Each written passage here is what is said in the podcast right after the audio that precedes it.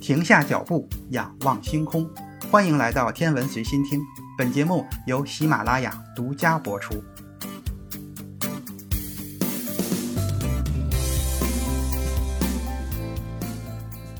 各位听友，大家好。节目开始之前，先告诉大家一件事情：在天津的听友可以注意一下哈。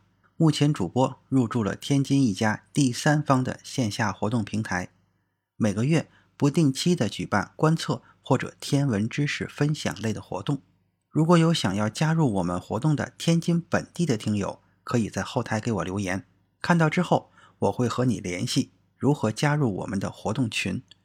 其他地区的听友也先别着急，各地的活动平台也在逐步的搭建之中。好了，事情说到这里，咱们的节目正式开始。这一期节目的主要内容是暗物质。和中子星，现代天文学的主要研究对象是两暗一黑三起源。两暗就是暗物质和暗能量，一黑就是黑洞，三起源就是宇宙的起源、天体的起源和宇宙中生命的起源。目前，科学家对暗物质生成的原因有一种假设，那就是中子星的爆炸。那么，暗物质究竟是什么呢？多年以来，许多潜在的暗物质候选者都已经被淘汰了，只剩下了越来越多可能的奇异候选者，比如说尚未发现的亚原子粒子。这些亚原子粒子首要候选者就是轴子，车轴的轴。目前通过量子模型预测出它的存在。它们并不发光，并且不与普通的物质相互作用，除非通过重力。它们在宇宙中可能大量的存在，并且十分难以琢磨。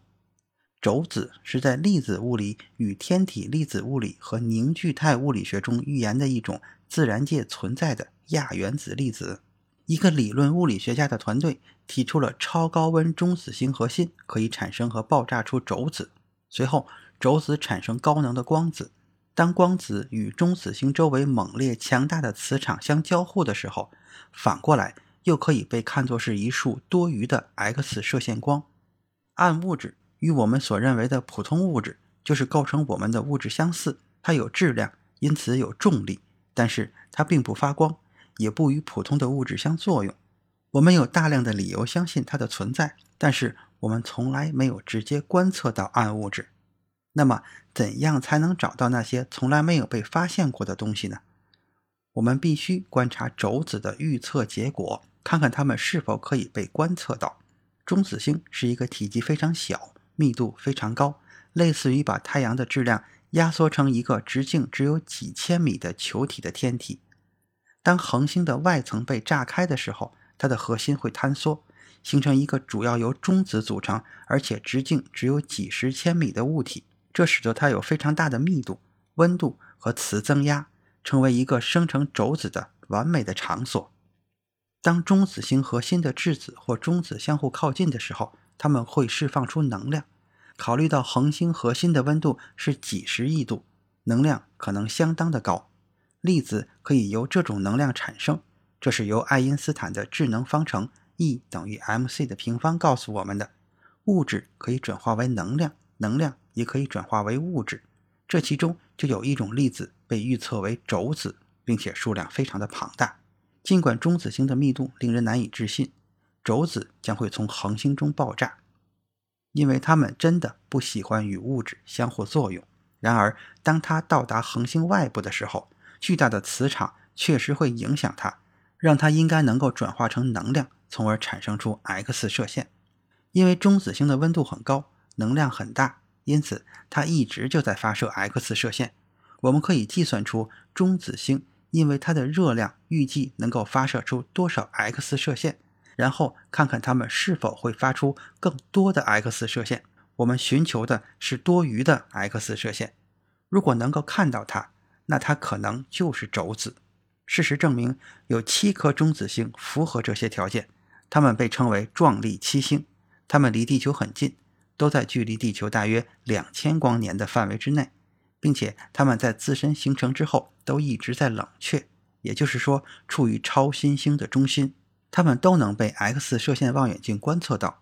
观测的结果显示，除了一个以外，其他的中子星都有过多的 X 射线，其中两颗中子星表现出明显的 X 射线的放射量过量，并且达到了统计学上的显著性差异。另外两颗过量的情况不是很明显，最后一颗 X 射线不足。但是这两颗过量的中子星似乎释放出了物理学家用轴子生成模型所预测的 X 射线量。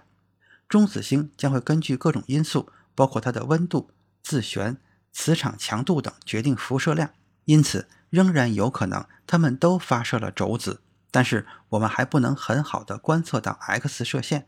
也有可能这些射线根本就不是轴子，毕竟现在轴子完全是理论上的。我们有充分的理由相信它的存在，但是还没有得到证据。